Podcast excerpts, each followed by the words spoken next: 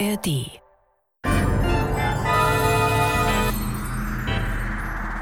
Das war morgen der Science-Fiction-Podcast mit Isabella Herrmann und Andreas Brandhorst. Herzlich willkommen bei Das war morgen, dem Science-Fiction-Podcast beim SWR von Isabella Herrmann und Andreas Brandhorst. Noch einmal zur Erinnerung, Isabella Herrmann ist äh, promovierte Politikwissenschaftlerin und SF-Analystin. Sie hat gewissermaßen den wissenschaftlichen Blick auf die Science-Fiction und auf die Hörspiele, die wir hier vorstellen. Sie repräsentiert also die Science.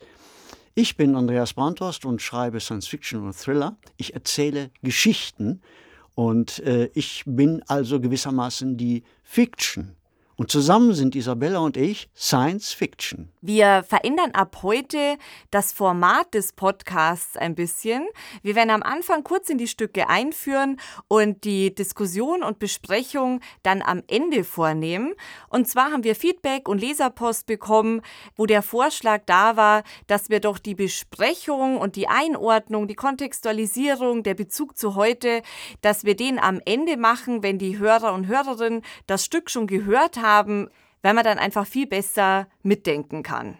Isabella, welches Hörspiel hören wir uns heute an? Ja, lieber Andreas, heute hören wir Die vergangene Zukunft von Giri Ort aus dem Jahr 1990. Und es ist der zweite Teil einer Trilogie, die in der letzten Episode mit der Gedankenraum gestartet hat. Und wir befinden uns jetzt auf einem Raumschiff, wo die Besatzung nach einem sechsjährigen sogenannten Hypersleep oder Hyperschlaf wieder erwacht. Hyperschlaf ist ein Erzählmotiv aus der Science Fiction und es bedeutet, dass ähm, Körperfunktionen sehr, sehr stark verlangsamt werden. Die Menschen fallen dann in so eine Art Winterschlaf, damit es eben ermöglicht wird, dass man lange Distanzen im All überwinden kann. Und nach und nach stellt sich dann raus, dass die Gehirnfunktionen ähm, sich verändert haben und diese Veränderung, diese Störung führen zu einer Verjüngung im Kopf der betreffenden Person. Und Andreas, gibt es denn einen Moment aus deinem Leben bisher, wo du dir wünschen würdest, du könntest zurückreisen, den du nochmal erleben möchtest?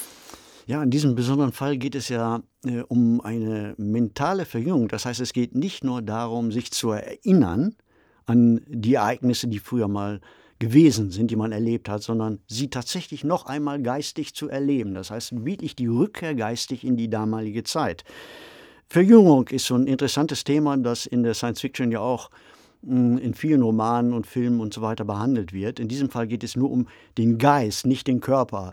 Mir wäre eine körperliche Verjüngung eigentlich lieber als eine geistige. Aber wenn ich auf deine Frage zurückkommen soll, ob es da einen Moment gibt, den ich äh, nochmal erleben wollte oder äh, mir wünschen würde, das noch einmal alles mitmachen zu können, dann würde ich sagen, ich würde es vorziehen, dorthin zurückkehren zu können und die Fehler, die man damals gemacht hat, in diesem besonderen Moment in der Vergangenheit nicht zu wiederholen. Ob ich das alles nochmal so, wie es tatsächlich gewesen ist, noch einmal erleben möchte, wahrscheinlich nicht. Isabella, wie sieht denn das bei dir aus? Gibt es in deinem Leben Momente, in die du gerne geistig zurückkehren würdest? Ehrlicherweise bisher nicht. Vielleicht ändert sich das ja nochmal. Ich gucke immer sehr gerne nach vorne und denke auch, die Fehler, die man bisher gemacht hat, weiß gar nicht, ob der richtige Begriff Fehler ist, weil die führen einen ja dahin, wo man jetzt steht. Von dem her finde ich die Windungen und Irrungen, die man so macht, eigentlich ganz okay so, wie sie sind. Aber in dem Stück hätte das Zurückreisen ähm, durch die Zeit nur im eigenen Kopf ja durchaus problematische Konsequenzen. Und da würde ich vorschlagen, wir hören einfach mal rein.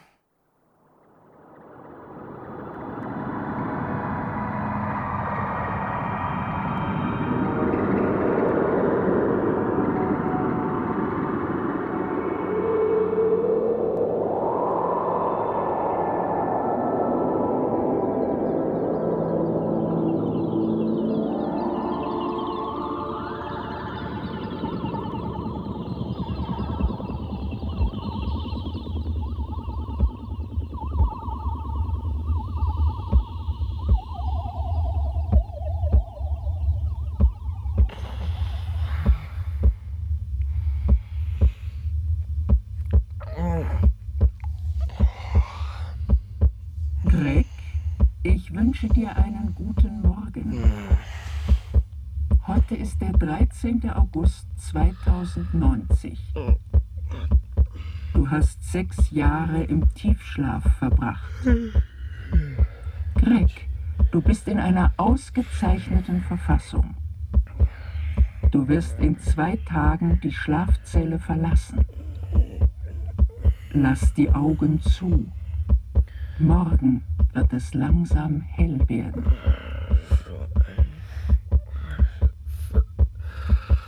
Bleibe ruhig liegen, Greg. Du kannst jetzt deine Sprachpost anhören. Hallo, Greg, hier ist Lienemann von der Flugkontrolle. Bevor Ihre Familie zu Wort kommt, muss ich Sie kurz belästigen. Das Raumschiff ist gut im Schuss. Wir haben keine ernsten Fehlermeldungen erhalten. Es ist nur ein kleines Missgeschick passiert. Ich sag's Ihnen gleich, bevor Sie die Augen aufmachen.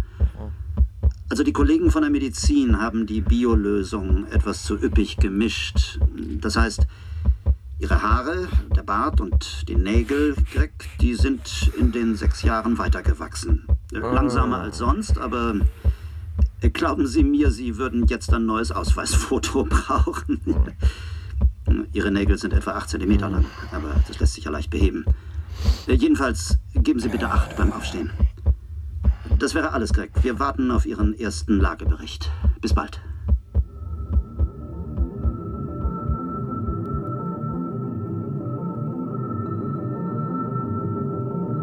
Greg Lawson, 15. August 2090. Raumschiff Antares. Ich habe leichte Kopfschmerzen. Die, Üblich die Übelkeit hält sich in Grenzen. Die, die Stützkleidung ist angenehm. Durchblutungs Durchblutungsprobleme keinen. Nur die Zunge ist noch etwas lahm. Die erste Positionsmessung ergab eine Entfernung von 92 Milliarden Kilometer von der Erde. Das Navigationsprotokoll folgt. Im Lagersektor 7 wurde ein Druckabfall registriert. Diese Fehlfunktion beeinträchtigt aber unseren Zeitplan in keiner Weise. Die Aktivierung der weiteren Besatzung hat planmäßig begonnen.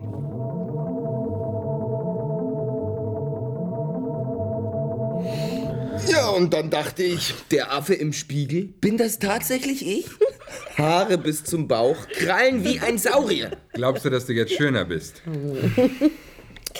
Und wie hast du ausgesehen, Walters? Wir können froh sein, dass wir keine vier Ohren haben. Mhm. Die wachsen uns auf der Rückreise. Sechs Jahre in der Schlafzelle, wie ein Fisch im Aquarium. Stell dir vor, Waters, du hättest Kiemen bekommen. Lass mich zufrieden, Greg, mir ist kotzübel. Wir haben sicher eine ordentliche Portion Gammastrahlung abbekommen. Du frisst zu viel, Waters. Das ist es. Als ob man unbedingt hier herumfliegen müsste. Hier ist ja nichts. Da sind ja alle. Ah. Lars. Wie geht's euch? Alles in Ordnung? Jawohl, Captain.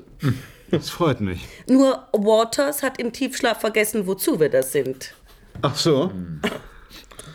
Den Schwerpunkt bildet die Messung des Gravitationsantriebs außerhalb des Sonnensystems. Sonnensystems. Von den Resultaten hängt die Durchführbarkeit der weiteren Missionen ab. Missionen. Wenn die gravitationsbedingte Beschleunigung zu klein ausfällt, Zu klein? Dann muss man auf der Erde neue Antriebsaggregate suchen. Na? Zufrieden? Den Gravitationsantrieb hat man zu Genüge am Rechner simuliert. Schon. Aber wer würde es wagen, eine Besatzung in das Weltall zu schicken, ohne hundertprozentig sicher zu sein, dass sie auch zurückkommt? Hoffentlich kommen wir ohne Gravitationsantrieb zurück. Keine Angst, Wolters. Apropos Antrieb. In vier Tagen soll das wissenschaftliche Programm anlaufen. Wann beginnt die Bereitstellung der Apparatur? Nach dem Frühstück. Bevor wir die Sicherheitsbereiche öffnen, will ich die Beschädigung des Außenmantels behoben haben. Freiwillige? Meldet euch nicht alle. Greg, du bist am längsten auf den Beinen. Ja, ja, Kann ja. ich dich bitten? Wird gemacht, kein Problem. Brauchst du Begleitung? Nein, ich sehe mir den Schaden allein an. Ich melde mich in drei Stunden. Walters, hilfst du Greg beim Anziehen? Ich? Das wäre doch ein Job für Jeannette. Sehr Greg, Bent erwartet deine Meldung im Leitstand. Sagen wir in drei Stunden oder ist das zu knapp? Nein, nein, ich gehe gleich in die Druckkabine.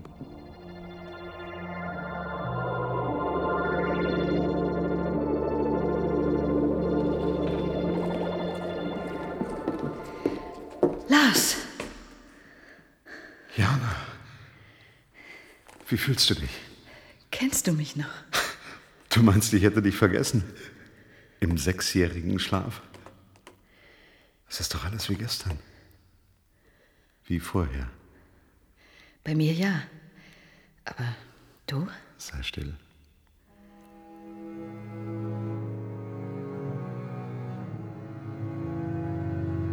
Dein Atem schreitet die Nacht ab. Deine Augenlider fällt das Licht der fernen Sterne. Licht, das Tausende und Millionen von Jahren unterwegs war. Licht, dessen Alter nicht spürbar ist. Dein Atem schreitet die Nacht ab. In deinem Schlaf bist du unendlich fern. Wo soll ich dich suchen? In deiner Zukunft? In deiner Kindheit? Morgen wirst du das junge Licht unserer Sonne fühlen. Du wachst mit kindlichem Blick auf, als schlüge dein Herz die ganze Nacht rückwärts, zurück in deine Kindheit. In meinen Händen findest du zurück, zu mir. Dein Atem schreitet die Nacht ab.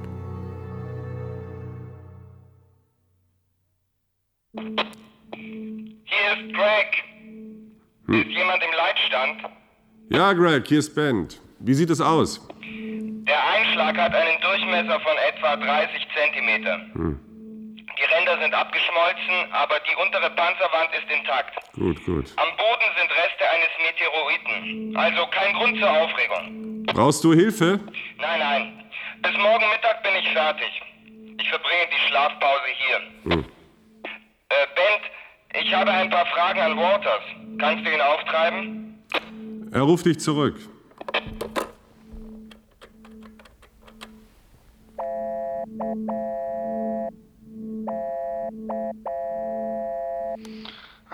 Walters, Phil, kannst du Greg anrufen?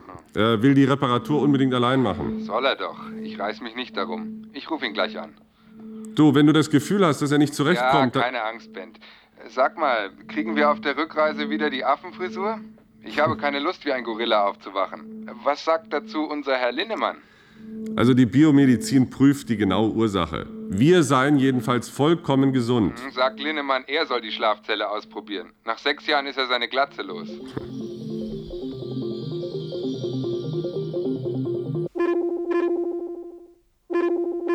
Grabowski? Lienemann. Ach, Professor, wie geht's? Hm, mir geht's blendend. Diese dicke Biolösung macht mich unruhig. Wegen der langen Haare? Ich hoffe, dass die Besatzung in Form bleibt. Wir haben alle Parameter noch einmal geprüft. Die ganze Besatzung ist gesund. Zufrieden? Sie haben leicht lachen, Grabowski. Sie führen die Ferndiagnose durch und damit sind Sie aus dem Schneider. Aber ich muss die ganze Mission verantworten. Es wurden keine Anomalien entdeckt. Bei keinem.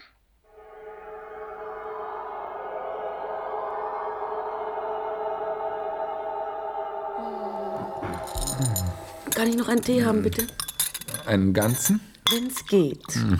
Mhm. Hier, bitte. Danke.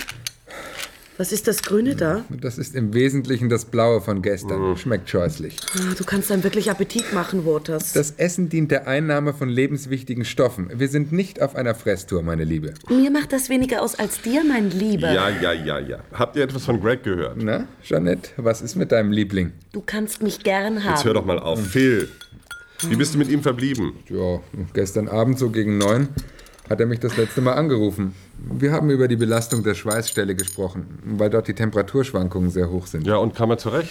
Aber ja, er meinte, heute Vormittag sei er zurück.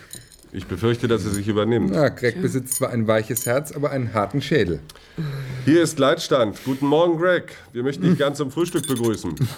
Willst du keinen Kaffee? Greg? Hier ist Bent. Ich rufe dich vom Hauptschiff. Hörst du mich? Bitte um Meldung, Greg. Er müsste ja. Also, die Sprechtaste findet er im Schlaf. Die hilft ihm wenig. Er muss sich mit seinem Passwort identifizieren. Warum? Ja, weil er sich außerhalb des internen Kommunikationssystems befindet, mein Schlauchen. Ohne Anmeldung kann er dir nur Liebesbriefe schreiben. Gib mir das Funkgerät, Ben. Ich gebe ihm meine Nummer durch. Oh, haha, wie schön. Du bist so blöd. Greg, du tippst 27321 ein und drückst die rote Taste. Und er soll beim Reden das Maul aufmachen. Hör auf. Holt mich da raus! Greg, was ist passiert? Holt mich raus! Hier ist Jeanette. Greg, was ist los? Ich kenne keine Jeanette. Ich will wissen, wie ich hier rauskomme. Beruhige dich, Greg. Bist du fertig mit der Reparatur? Welche Reparatur? Mit wem rede ich überhaupt? Sag Lars Bescheid. Ja, Greg, beruhige dich. Wir holen dich heraus, aber es wird circa zwei Stunden dauern. Wir kommen zu dir nur über die zweite Landerampe. Und bis wir in den Raumanzügen sind. Macht sofort die Schleuse auf. Ich will an die Luft. Draußen gibt es keine Luft, Greg. Wir sind auf der Raumfähre Antares. Auf der Antares? Hältst du mich für ganz blöd? Die Antares soll in acht Monaten starten. Ich bin im Ausbildungsprogramm. Aber wenn es so weitergeht, dann nicht mehr lange, das sag ich dir. Verarschen lasse ich mich nicht. Mach auf, du Blödmann! Greg, wir sind zu dir unterwegs. Bitte gedulde dich. was ist mit ihm passiert? Er will sich krank schreiben lassen. Den Dreh kenne ich. Ich befürchte, du irrst dich, Walters. Derartige Störungen können nach langem Tiefschlaf vorkommen. Hoffentlich richtet er Ja. keinen Schaden an. Sechs Jahre im Aquarium. Das hat vor uns noch keiner geschafft. Ja, Bent? Der Rettungstrupp bricht in zehn Minuten auf. Sie bringen ihn auf die Sanitätsstation. Hm. Ich glaube, dass Sie um 13 Uhr Bordzeit da sind. Ich werde da sein.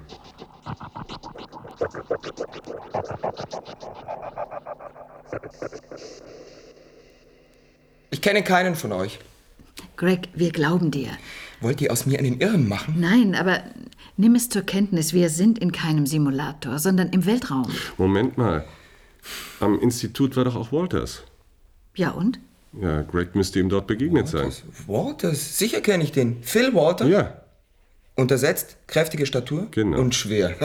ich hab den schleppen müssen. Bei den Notfallübungen. Im Raumanzug. Sowas vergisst man nicht. Wann war das? Vor vier Monaten. Das ist nicht möglich, Greg. Wieso nicht möglich? Ich kann euch ganz Äh, genau... Moment mal, Greg. Achtung. Dringender Personenruf. Phil Walters, sofort in den Sanitätsraum.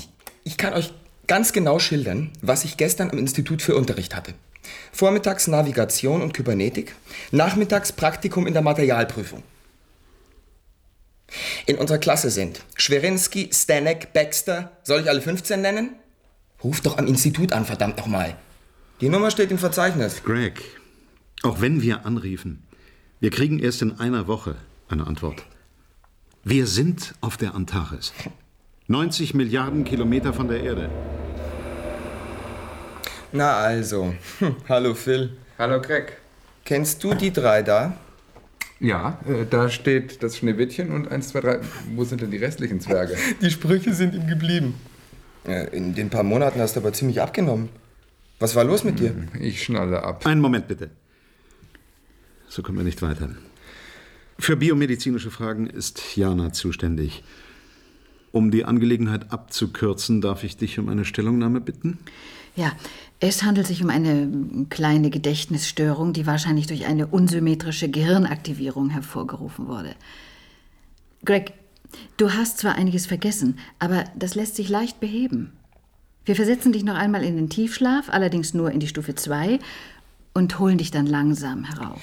Also, ich soll geschlafen haben. Sechs Jahre. Und jetzt soll ich wieder in die Lauge. Nur für ein paar Tage. Das ist die sicherste Methode, um dein Bewusstsein wieder zu uns zu holen. In diese Zeit. Greg, wenn wir die Schlafdauer einrechnen, so scheinst du in der Zeit vor etwa sieben Jahren zu leben. Mhm. Wir haben eine neue Verjüngungsmethode entdeckt. Irrtum viel. Nur sein Denken befindet sich in der Vergangenheit. Mach dir also keine Hoffnungen auf die ewige Jugend. Greg, wir brauchen dich. Mit deinen Erfahrungen, mit deinen Kenntnissen. Also, bitte. Ich glaube euch. Wann soll es losgehen? Heute machst du blau. Morgen Vormittag bereiten wir dich vor und nachmittags bist du im Pyjama. In zwei Wochen bist du wieder bei uns.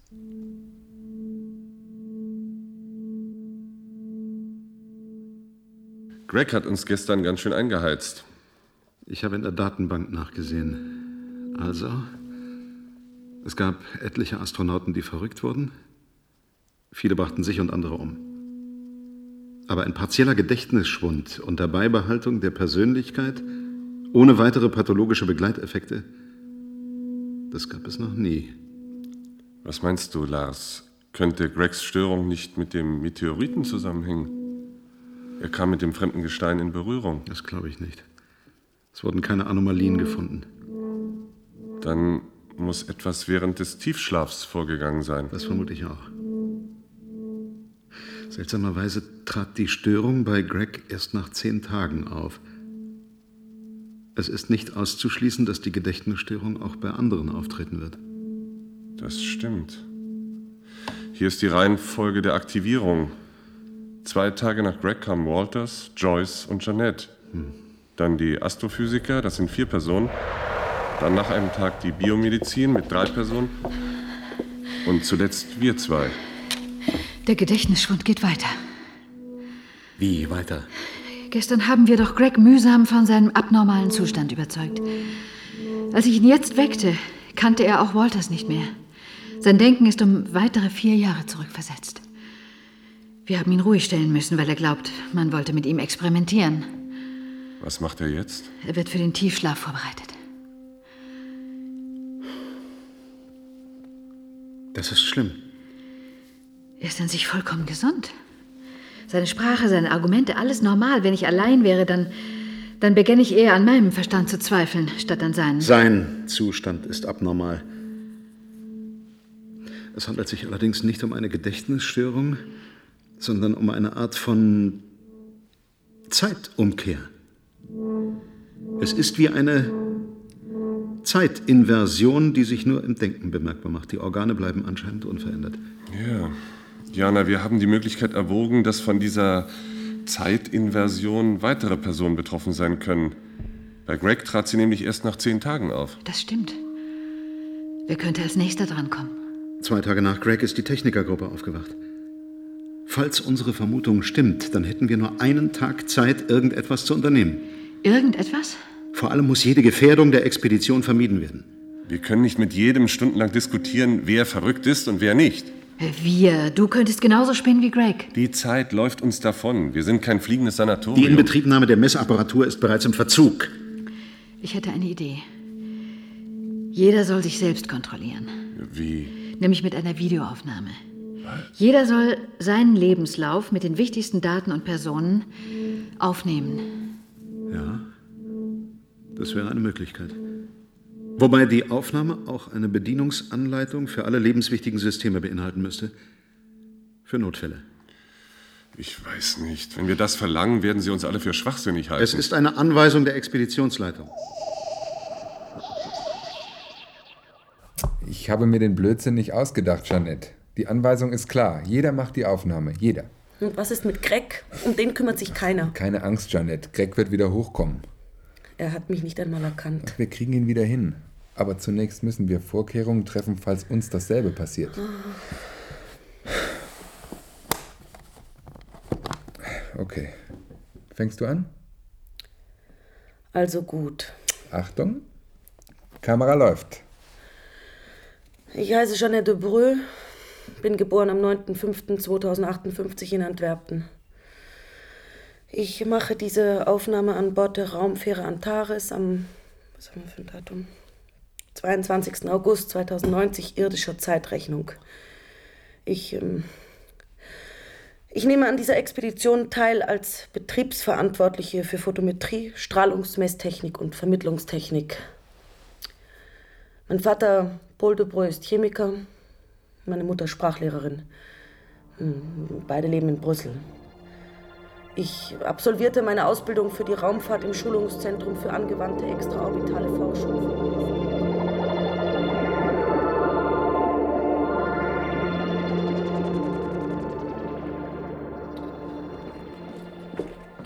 geht's Greg, Jana? Gut, alle Organe arbeiten fehlerfrei. Nur seine Gehirnströme haben auffallend abgenommen. Ist das gefährlich? Ich kann das noch nicht beurteilen. Hast du ein bisschen Zeit Wie? für uns? Ja, äh, Lars, Greg lebt tatsächlich in seiner Vergangenheit. Vermutlich ja. Jana, vergiss ihn jetzt. Mit aller Schärfe tritt ein Tag aus unserer Vergangenheit hervor. Durchgezeichnet bis ins letzte Detail. Wir glauben, jenen Tag zu erleben. Wir denken an morgen, an die Zukunft. Es ist eine gemeine Täuschung. Den nächsten Tag wird es nicht mehr geben. Den haben wir schon einmal erlebt. In unserer vergangenen Zukunft. Es bleibt nur der Weg zurück. Als drehte man die Zeit um. Wohin führt diese Reise? In den Untergang? In die eigene Geburt? Oder noch weiter zurück? Über die eigene Existenz hinaus? In die gemeinsame Vergangenheit aller Lebewesen?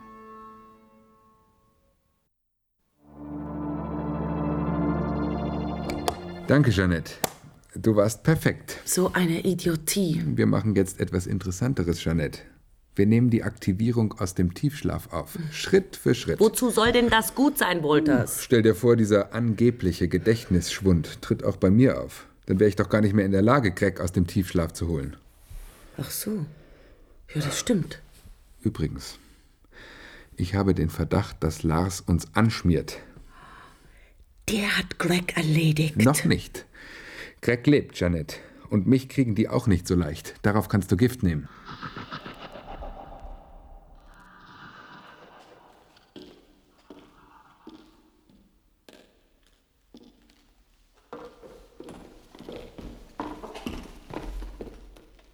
Hier jemand?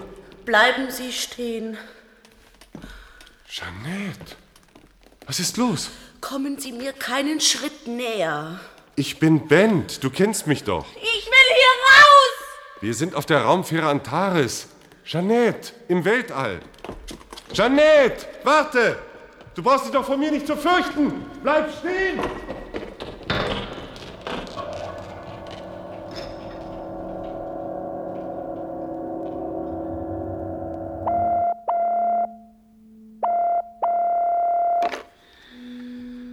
Lars, was ist? Lars, die Techniker haben Gedächtnisausfall.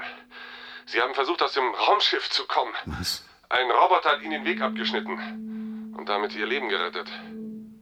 Was machen Sie jetzt? Sie sind jetzt ruhig. Sie hocken vor dem Videomonitor.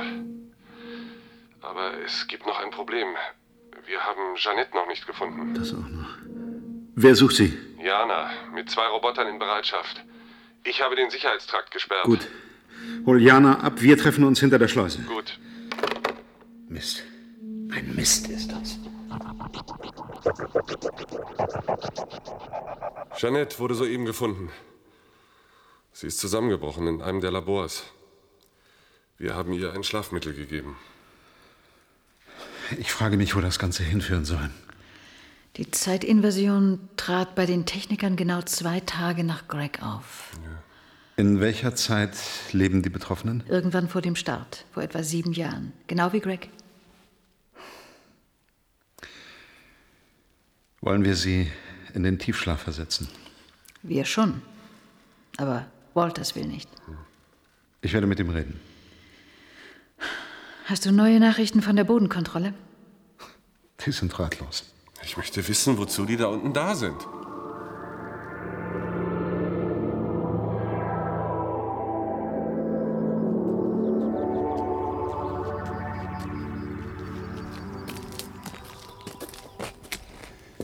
Dr. Grabowski? Ah, Professor Lienemann.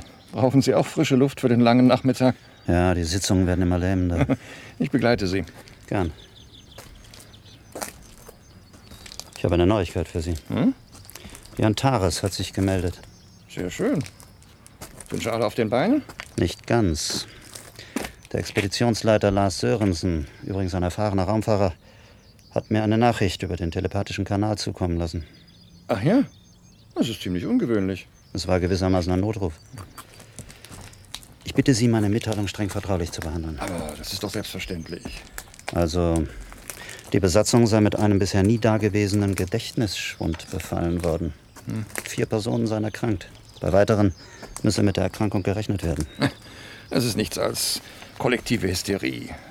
Haben Sie noch die Mars-Expedition in Erinnerung? Ja, das war eine Riesenaufregung. Die kamen zurück wie im Schock. Alle psychisch fertig. Die Landung musste automatisch erfolgen. Ich war damals Projektleiter. Das waren lange Nächte. Diese Reisen verwandeln jeden in irgendeiner Weise. Aber angeblich soll die Besatzung der Antares eine Zeitinversion durchmachen. Wie bitte? Sie leben irgendwann in ihrer Vergangenheit. Das soll man glauben? Also, ich bin ziemlich misstrauisch, aber der Bericht klang vertrauenswürdig. Oh, ich bitte Sie, Professor. Wissen Sie, in der Besatzung sind auch einige labile Personen, denn unsere Auswahl war begrenzt. Mehr als zwölf Jahre unterwegs. Das ist keine Kleinigkeit. Denken Sie an die Familien. Ich erinnere mich an einen, der vor dem Start seine Familie verloren hat. Oder war das eine andere Besatzung? Nein, das ist der stellvertretende Expeditionsleiter Bent Haslam. Ja. Er meinte damals, wenn wir schon ein Himmelfahrtskommando zusammenstellen, dann sollen wir ihn nehmen.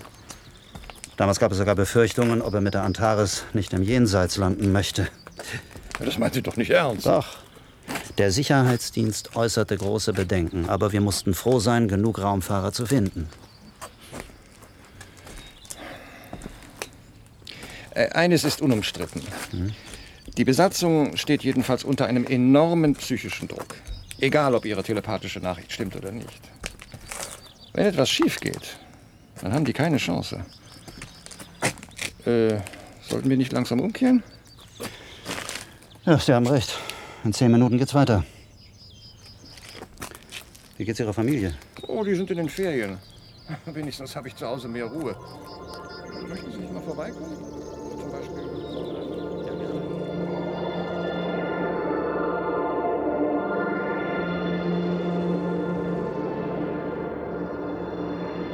Also, du bist Phil. Ja, ich bin Phil Walters und mit mir kannst du rechnen.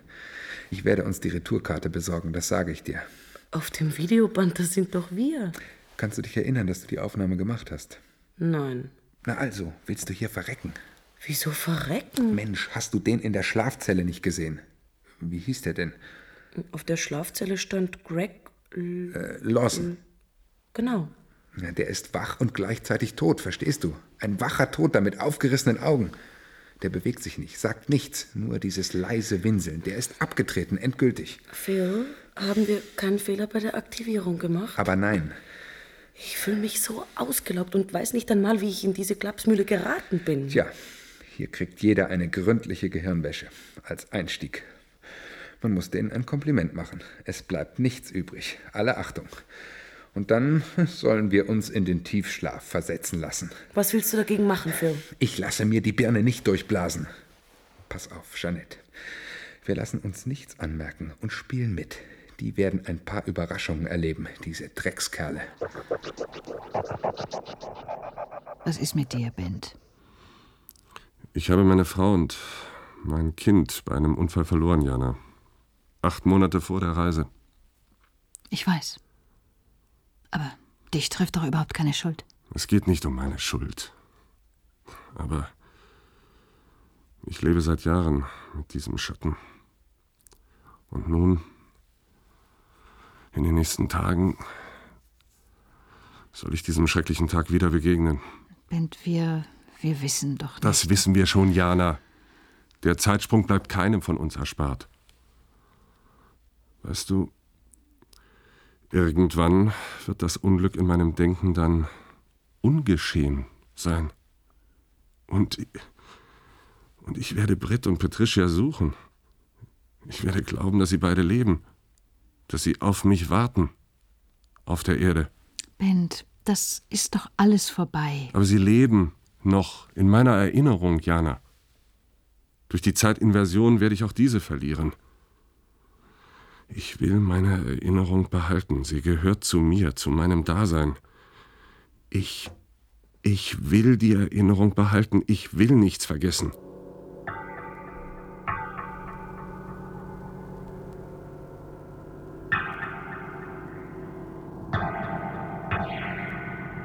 Raumschiff Antares, 27. August 2090.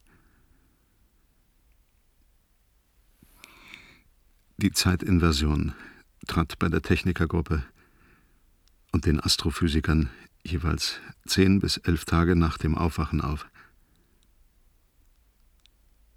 Die Zeitinversion wird in der Schlafphase wirksam. Alle Versuche, den Schlaf zu überwinden, schlucken fehl.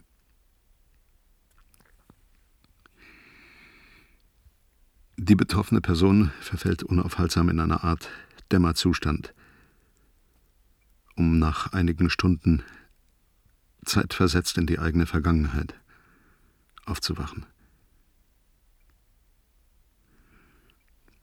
Die mentale Verjüngung geht vermutlich bis zur eigenen Geburt zurück. Wann dieser Zeitpunkt erreicht wird, lässt sich offenbar berechnen, weil die Zeitinversion pro Tag etwa vier Lebensjahre beträgt. Ich vermute, dass jeder den Zeitpunkt seiner Geburt, also der Nichtexistenz, überschreiten wird. Dann dürfte der mentale Tod eintreten.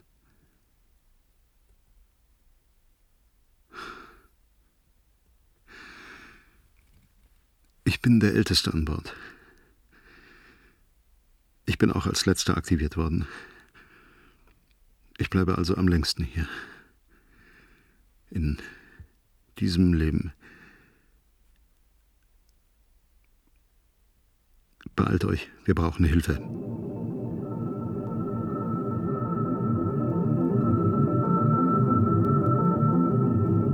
Abschließend möchte ich betonen, dass sowohl der Meteoriteneinschlag im Versorgungsteil der Raumfähre als auch die angereicherte Biolösung keinesfalls als Ursachen für die Erkrankung angesehen werden können. Danke, Dr. Grabowski. Meine Damen und Herren, in unseren Bemühungen, die unerfreuliche Situation auf der Antares in den Griff zu bekommen, habe ich auch Herrn Professor Bergson gebeten, eine Stellungnahme abzugeben. Seine Hypothese beinhaltet eine höchst interessante und gewiss spektakuläre Interpretation jener Erkrankung. Wie die meisten von Ihnen wissen, befasst sich Professor Bergson mit der Erforschung des Gedankenraumes. Ich darf in Erinnerung rufen, dass im Gedankenraum alle Gedanken der Menschheit gespeichert sind. Der Gedankenraum steht in einer ständigen Wechselwirkung mit dem menschlichen Gehirn. Es kann kein Gedanke entstehen ohne den Informationsaustausch mit dem Gedankenraum. Dieser Kommunikationsprozess findet über die Trägerteilchen Logone statt. Logone sind bekanntlich um den Faktor 10 hoch 9 schneller als das Licht. Und eben diese Wechselwirkung und diese Logonschnelligkeit ermöglichen uns die pathologische Veränderung der Gehirnstruktur der betroffenen Besatzungsmitglieder über den Gedankenraum zu verfolgen, also nachzuweisen. Und nun komme ich zu Professor Bergsons Ergebnissen. Die Erkrankung der Raumfahrer gibt es tatsächlich. Es findet ein Informationsverlust, sprich Verlust des Erlebten statt. Die Gehirnstruktur der Betroffenen degeneriert. Verzeihen Sie, Professor Lienemann, meine Zwischenfrage, aber gibt es eine Möglichkeit, die verlorenen Informationen im Gedankenraum zu rekonstruieren? Leider muss ich die Frage verneinen. Eine Rekonstruktion der verlorenen Erinnerungen, Erlebnisse und so weiter ist zurzeit nicht denkbar. Die Informationen sind auch aus dem betreffenden Sektor des Gedankenraums verschwunden. Man würde Tausende von Jahren brauchen, um den gesamten Gedankenraum nach ihnen zu durchsuchen. Danke. Äh, nun zu den Ursachen. Wie Sie alle wissen, wurde vor drei Jahren der erste Kontakt zu Außerirdischen hergestellt eben über den Gedankenraum, mit Hilfe der telepathischen Gedankenübertragung. Es ist ja bekannt, dass die Außerirdischen den Gedankenraum erstaunlicherweise genauso zum Denken brauchen wie wir. Nun gibt es Indizien dafür, dass jener Gedächtnisschwund von den Außerirdischen absichtlich hervorgerufen wird. Haben Sie Beweise für diese Hypothese? Stichhaltige Beweise sicher nicht. Allerdings, die Gehirnstruktur der Raumschiffbesatzungen ist ja unter laufender Kontrolle. Bei der Antares-Besatzung wurde nun eine Umstrukturierung der Gehirne beobachtet, die eine verblüffende Systematik aufweist. Das Gedächtnis der Betroffenen wird systematisch gelöscht. Das ist ja ungeheuerlich. Aber welchen Zweck können die Außerirdischen damit verfolgen? Professor Bergson bietet uns auch dafür eine plausible Erklärung an. Die Gehirne der Besatzung werden sauber gemacht, damit sie für Informationen und vor allem Befehle der Außerirdischen aufnahmefähig werden. Die freien Gehirne sollen dann mit dem neuen Gedankengut geladen werden. Nach der Rückkehr soll die Besatzung dann eine Art Brückenkopf auf unserer Erde bilden. Das bedeutet eine ungeheure Gefahr für die Menschheit. Wir dürfen daher nicht zulassen, dass die derart präparierte Besatzung der Antares auf der Erde landet. Wollen Sie die Besatzung im Weltall sterben lassen? Natürlich geht uns das Schicksal dieser Gesandten der Menschheit nahe. Aber ihre Rückkehr ohne klare und wirksame Gegenmaßnahmen ist nicht zu verantworten. Auf dem Spiel steht das Schicksal der gesamten Menschheit.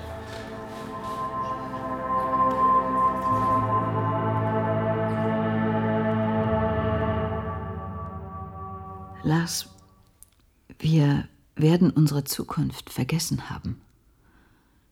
Unsere gewesene Zukunft. Ob wir jemals zueinander finden. Noch einmal? Jana, es war doch kein Zufall, dass wir Du glaubst nicht daran. Die Projektleitung wird die Ursache sicher finden. Es werden sechs Jahre vergehen, bis wir auf der Erde landen. Bis dahin wird es eine Lösung geben.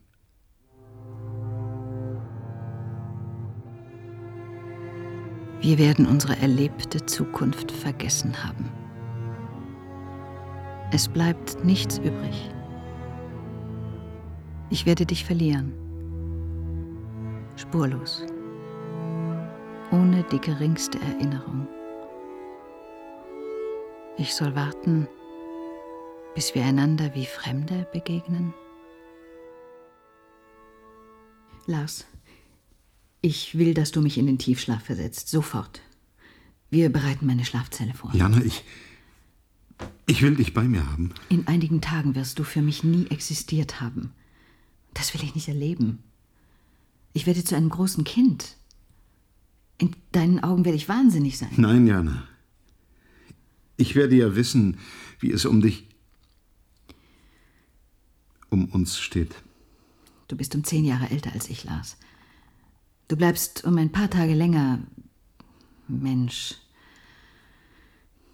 Du hast einen Vorsprung vor dem Tod oder Geburt oder was auch immer das sein mag. Ich will nicht.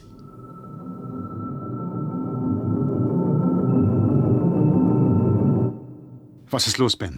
Mit Gregs Zelle stimmt etwas nicht. Die Temperatur ist zu hoch. Wie ist das möglich? Seine Zelle war offen. Jemand hat ihn vorzeitig aktiviert. Das kann ihn das Leben gekostet haben. Er lebt. Sein Herz arbeitet normal. Eigentlich müsste er zurückkommen. Greg? Greg, hörst du mich? Wie sieht seine Gehirnaktivität aus? Das ist seltsam. Seine Gehirnströme zeigen einen völlig ungewöhnlichen Verlauf. So etwas habe ich bei einem Menschen noch nie gesehen. Wieso bei einem Menschen? Dieser Verlauf erinnert mich an Messungen an Reptilien. Was? Willst du damit sagen, dass sein Gehirn. dass sein Gehirn in diesem Ausmaß vernichtet wurde? Jana. Er muss den Zeitpunkt seiner Geburt überschritten haben. Und wo ist er jetzt? Ich meine, in welcher Zeit? Tja, wo ist er jetzt? Vielleicht in einer uns unbekannten Urzeit, als es die Spezies Mensch noch gar nicht gab.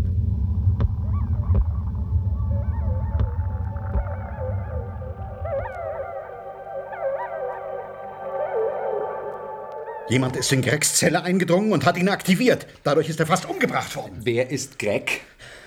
Greg gehört genauso zu uns wie du, Walters. Du kennst ihn vom Videoband. Was willst du eigentlich von mir? Du hast selber gesagt, dass ich alles vom Vortag vergesse. Bei dir wurde ein Videoband gefunden, Walters. Mit der Anleitung, wie man einen Menschen aus dem Tiefschlaf holt. Habt ihr herumgeschnüffelt? Also, hört gut zu. Ich lasse mich nicht umbringen. Und diese Zeitinversion, die wird ab morgen aufhören, verstanden? Walters, sei vernünftig.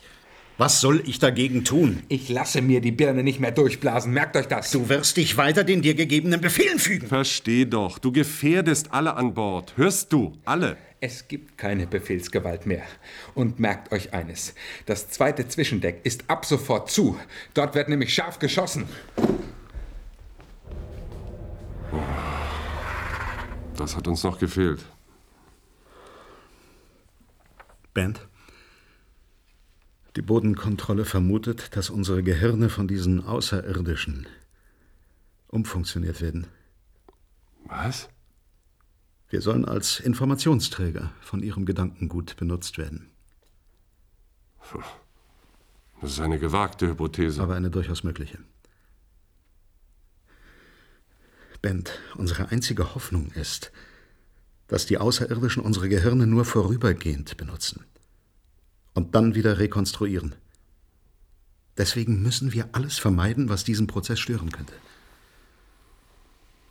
Sonst werden wir zu lebendigen Toten. Du meinst, dass Greg bereits ein lebendiger Toter ist? Ja. Ich befürchte, dass er nie mehr aufwacht.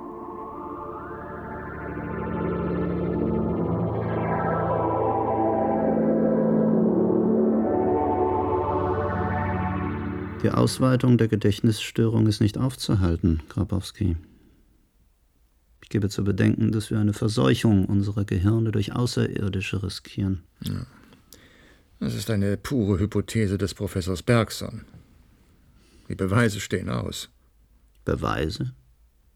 Wenn wir die haben, dann ist es zu spät. Eines steht fest. Die Expedition ist misslungen. Wir haben keine andere Wahl, als den Abbruch öffentlich bekannt zu geben und die Antares zurückzuholen. Gut. Die Antares wird umdrehen. Wann sie allerdings tatsächlich landet, das ist eine andere Sache. Wie meinen Sie das? Professor Lienemann, wollen Sie die Rückkehr absichtlich verzögern? Wir brauchen Zeit. Und den Leuten an Bord tut's nicht weh, lieber Grabowski.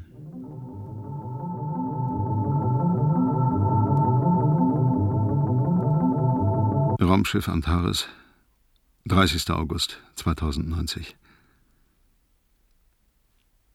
Die mentale Verjüngung hat fast alle Besatzungsmitglieder erfasst. Die letzten in der Realzeit lebenden Personen an Bord sind mein Stellvertreter Bent Haslam und ich. Wir erwarten die erste Zeitinversion in zwei Tagen. Der Großteil der Besatzung befindet sich in der Kindheit. Wenn unsere Annahmen zutreffen, wird Jeannette de Breu, die Jüngste, in zwei Tagen den Zeitpunkt ihrer Geburt erreichen. Ich werde sie in der Schlafzelle versorgen.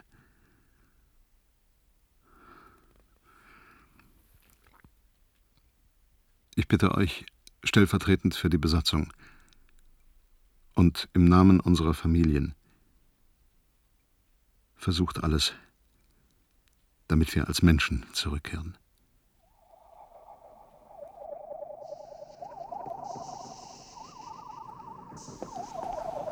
Jana, wir werden einigen Leuten begegnen. Beachte sie nicht, egal was sie machen. Sie sind ungefährlich. Ich habe Angst. Wo sind wir, Lars? Wir sind auf der Raumfähre, Jana. Wir müssen zu deiner Schlafzelle. Wir müssen da durch. Beachte sie nicht. Hey, wo geht ihr hin? Wir gehen in die Schule. In die Schule? Mein Bruder geht auch in die Schule. Er holt mich immer ab. Du solltest hier auf ihn warten. Er kommt bestimmt. Wollt ihr mit uns spielen? Es geht nichts. Wir müssen weiter. Aber wir kommen gleich zurück. Wie ihr wollt. Hier bin ich. Hey, hier bin ich. Los, fang mich. Achtung, die Rakete fliegt. Nein, das ist schrecklich. Pass auf, du tust mir weh. Ich hab Hunger. Du kriegst gleich was. Wo ist meine Mutti? Ich will zu meiner Mutti, ich hab Hunger. Ene, mene, Miste. Das ist schrecklich. Ene, mene, weg. Und du willst weg. Jana? Da ist deine Schlafzelle. Was ist mit dir? Ich muss die anderen versorgen. In einigen Tagen ist alles vorbei. Alles vorbei. Ich will nicht einschlafen. Jana, bitte. Ich werde dich wiedersehen.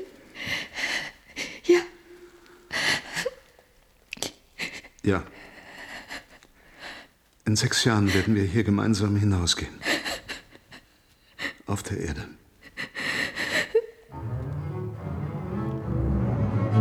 Ich stehe vor einem trüben Spiegel. Ich sehe einen Menschen mit abgewendetem Gesicht. Bin ich es? Ich trete näher und mein Abbild entfernt sich. Auch wenn ich an dem eiskalten Glas zerschelle. Das Gelebte verschwindet.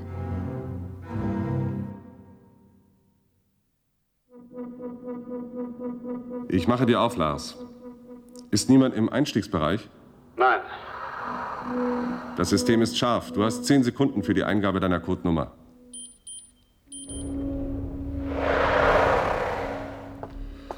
Wie geht's, Jana? Alles in Ordnung. In drei Stunden ist die Zelle vollgepumpt. Ich kann es nicht mit ansehen.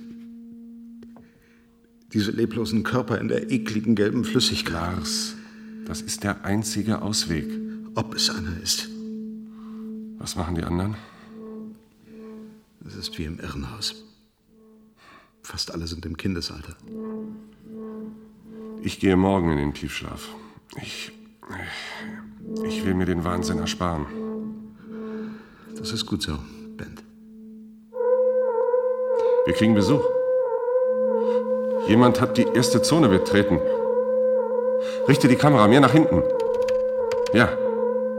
Walters? Er hat eine Waffe in der Hand. Warte. Nein, das ist ein Spielzeug. Aber ich traue ihm nicht. Vielleicht täuscht er seine Infantilität vor. Wir werden ihn von den anderen isolieren. Mache ihm die erste Schleuse auf. Weiter kommt er nicht. Sein Passwort ist längst abgelaufen. Das Sicherheitssystem ist seit 20 Minuten neu geladen. Er müsste das neue Passwort auf Anhieb treffen. Die Trefferchance ist 1 zu 10.000. Moment. Er will etwas eingeben. Soll er nur?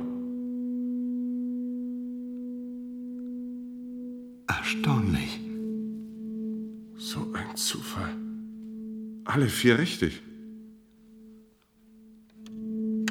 Was macht er jetzt? Na, gar nichts. Ich habe nämlich zugemacht. Er müsste das Lesegerät aktivieren. Das wäre eine Folge von 18 Befehlen mit kurz gespickt. Allein das zentrale Passwort ist eine neunstellige Zahl. Das ist nicht möglich. Er ist wie in Trance. Mach zu! Wird zu spät. Guten Tag. Wie heißt du? Ich heiße Phil. Ich wohne in der Gartenstraße 11. Wie alt bist du? Ich bin schon acht Jahre. Ich muss morgen zur Schule. Komm nur weiter, Phil. Ich habe Hunger und Durst. Wir geben dir etwas mit. Ich habe gern Mondschnecken. Äh, Die haben wir nicht. Aber hier, nimm diese Kekse. Die schmecken auch gut. Und danke. die Limonade auch. Danke. Willst du wieder zurückgehen? Ja, bitte. Du bist ein braver Junge, Phil. Findest du den Weg zurück? Hm, aber ja. Auf Wiedersehen. Auf Wiedersehen. Auf Wiedersehen.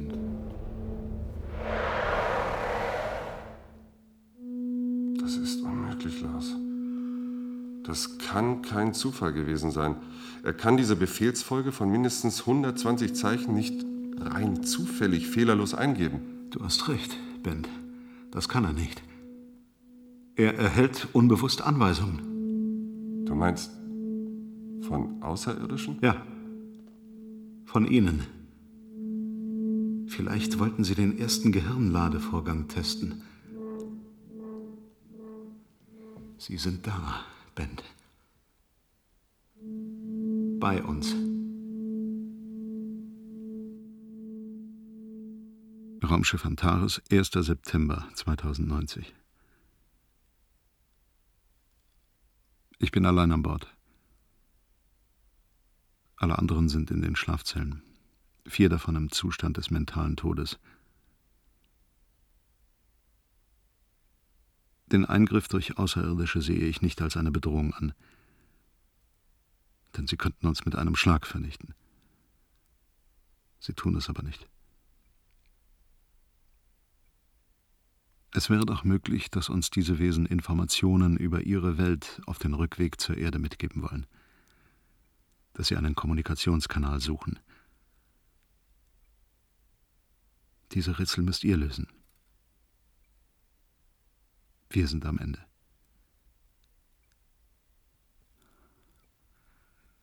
Die Außerirdischen sind hier. Bei uns.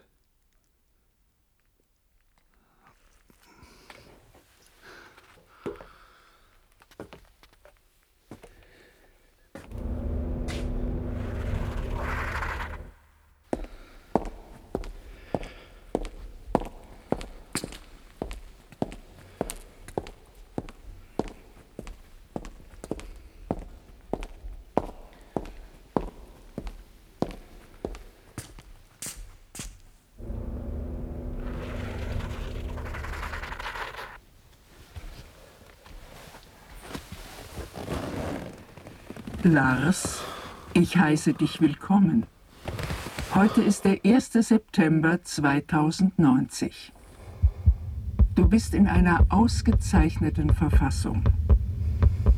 Es wird allmählich dunkel. Schließ die Augen, Lars. Du wirst jetzt schlafen. Richtig schlafen.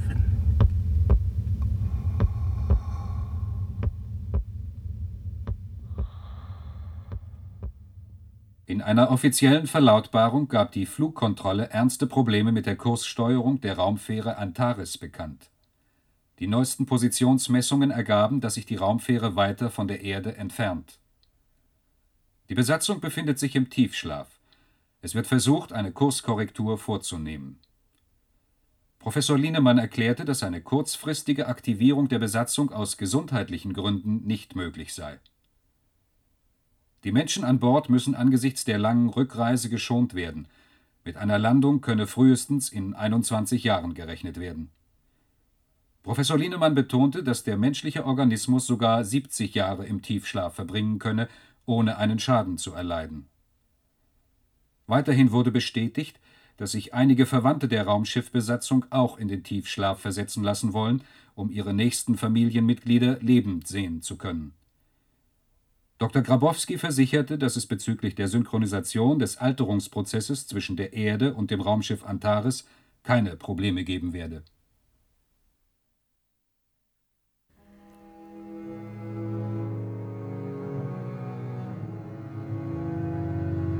Dein Atem schreitet die Nacht ab.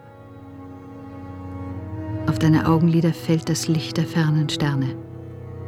Licht, das Tausende und Millionen von Jahren unterwegs war. Licht, dessen Alter nicht spürbar ist.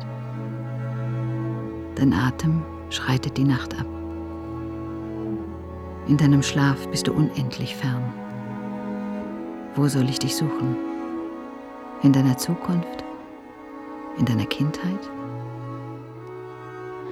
Morgen wirst du das junge Licht unserer Sonne fühlen Du wachst mit kindlichem Blick auf. als schlüge dein Herz die ganze Nacht rückwärts. Zurück in deine Kindheit. In meinen Händen findest du zurück zu mir. Dein Atem schreitet die Nacht ab.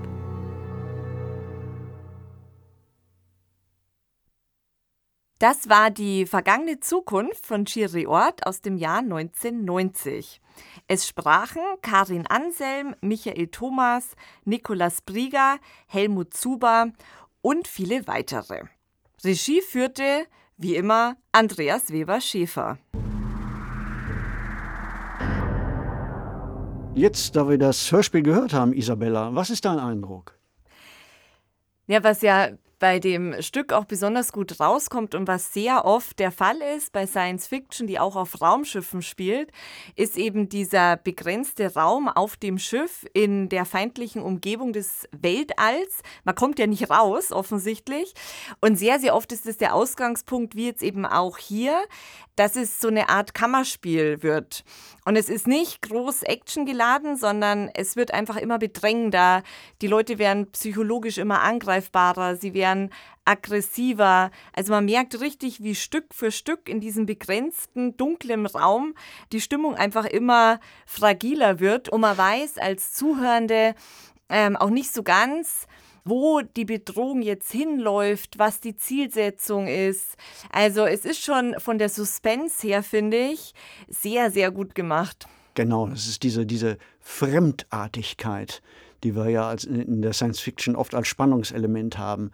Also ich finde die Idee einer geistigen Verjüngung ja sehr interessant. Ich meine, die hm, Verjüngung an sich, das weißt du auch, Isabella, ist ja in der Science Fiction sehr verbreitet, in Film, Fernsehen. Normalerweise geht es bei der Verjüngung ja um den Körper. Es geht um eine Rückentwicklung, wie zum Beispiel in unserem Lieblingsroman Hyperion von dem Simmons, in dem Rachel oder Rachel, die Tochter des gelehrten Sol Weintraub, immer jünger wird. In dem Hörspiel jetzt geht es um geistige Verjüngung, die natürlich Probleme hat. Denn man muss sich das mal vorstellen, Besatzungsmitglieder eines Raumschiffes sind ja spezialisiert auf bestimmte Tätigkeiten. Einer kümmert sich um die Generatoren, der andere um das Triebwerk und so weiter und so fort. Und wenn die plötzlich jünger werden, können die ihre Tätigkeit nicht mehr ausüben. Das heißt, es, also, es kommt da eine existenzielle Bedrohung dazu. Ja, genau, wie du gerade gesagt hast, da gibt es ja auch noch mehr Beispiele, wie zum Beispiel The Curious Case of Benjamin Button mit Brad Pitt in der Hauptrolle, wo er dann auch vom Kreis praktisch den Lebensweg zurück ähm, zum Baby geht. Mhm. Und da hängt dann natürlich die geistige Entwicklung hängt dann mit der körperlichen zusammen. Und es ist eben hier in dem Hörstück besonders interessant, dass der Körper gleich bleibt und man geistig zurückgeht und es nicht nur bis zur eigenen Kindheit, sondern praktisch jenseits zu vormenschlichen Urzeiten also meine Zeitreise ganz anders. Sie sprechen ja dann auch von Zeitinversion im Denken. Also wir haben keine Zeitreisemaschine und auch kein Zeitreiseportal, durch das man reist, sondern es ist tatsächlich nur im eigenen Kopf. Ja, das erinnert mich dann wiederum an so neurologische Manipulationen, die ja auch oft in der Science Fiction vorkommen, die man ja auch als Zeitreise wiederum deuten kann. Ähm, zum Beispiel bei dem Film Vanilla Sky von 2001, der ja auf dem ähm, spanischen Film Abre los Ojos von 1997 basiert, wo ja diese Art Zeitreise, dieses immer wieder Erleben der Vergangenheit, die manipulierte Vergangenheit im Grunde neurologisch manipuliert wird. Also ich finde das Phänomen Zeit gerade in diesem Hörspiel sowieso ganz interessant. Also es scheint auch eins der Lieblingsthemen zu sein von äh, Giri Ort, äh, dem Autor dieses Hörspiels. Ja, mit dem Zeitreisemotiv hängt ja auch der ähm, schon erwähnte Hypersleep zusammen was ja auch irgendwo eine Zeitreise ist, weil man ja entfernte Distanzen in einer Art Winterschlaf bewältigen kann, ohne zu altern oder ohne dass der Körper eben Effekte zeigt. Und das finde ich in dem Stück ähm, ganz nett beschrieben, auch mit dieser Stützkleidung. Und es gibt dann die Biolösung und da ist irgendwas falsch eingestellt und dann wachen die auf, wie es der eine eben nennt, als Gorillas. Ne, die Haare sind dann ganz lang und die Nägel sind ganz lang gewachsen. Das spielt dann natürlich mit diesem Motiv auch und man hat da ja gleich Bilder im Kopf und ist dann ganz anders, wie ähm, es zum Beispiel in Alien ist der erste Film von 1979, der war ja dann gut 20 Jahre vor dem Hörstück. Also wir kennen Hypersleep aus der Science Fiction schon. Zur Zeit Jerry Orts war das jetzt kein neues Phänomen. Also es gibt's schon. Und da ähm, ist in dem Film von 1979, dem ersten Alien, dieses Erwachen aus dem Hypersleep ist ja wie so eine Traumsequenz dargestellt. Sehr sphärisch mit dem tollen Soundtrack von ähm, Jerry Goldsmith. So, und im Gegensatz dazu wacht die Besatzung im zweiten Film Aliens von 1986 ähm, sehr routiniert auf. Die sind auch sehr sexy, sehr durchtrainiert, ne? stehen auf und machen sofort Übungen und coole Sprüche. Also da ist diese Idee von Hypersleep schon absolute Normalität und es funktioniert alles perfekt.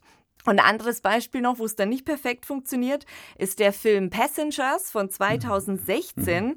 Da ist ein Auswandererschiff unterwegs, die Avalon, und die hat 5000 Personen an Bord. Ne, und die müssen dann eben auch eine wahnsinnige Distanz überwinden und sind da über 100 Jahre unterwegs.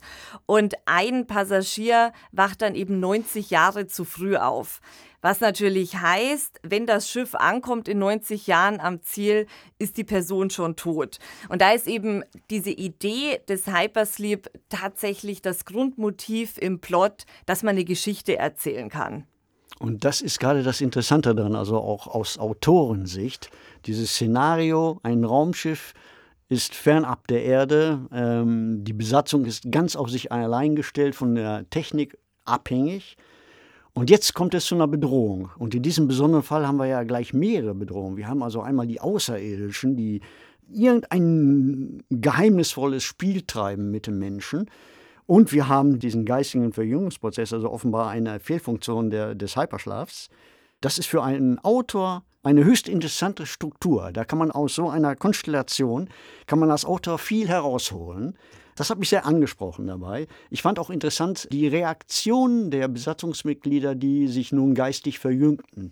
Das war ja ein stufenweiser Prozess, der immer weiter in die Vergangenheit zurückging. Und sie reagierten alle ohne Ausnahme sehr aggressiv darauf. Das heißt, sie waren bedroht, sie fanden sich plötzlich in einer Umgebung wieder, die sie nicht verstanden und äh, wussten nicht, was passiert und womit reagierten sie? Mit Verschwörungstheorien.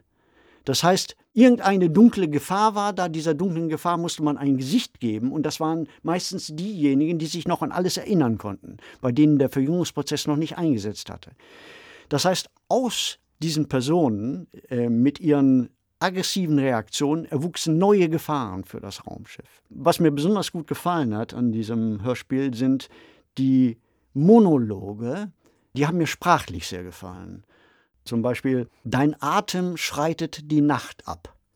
Es, es, klingt einfach schön. Also ich mag solche, solche Formulierungen.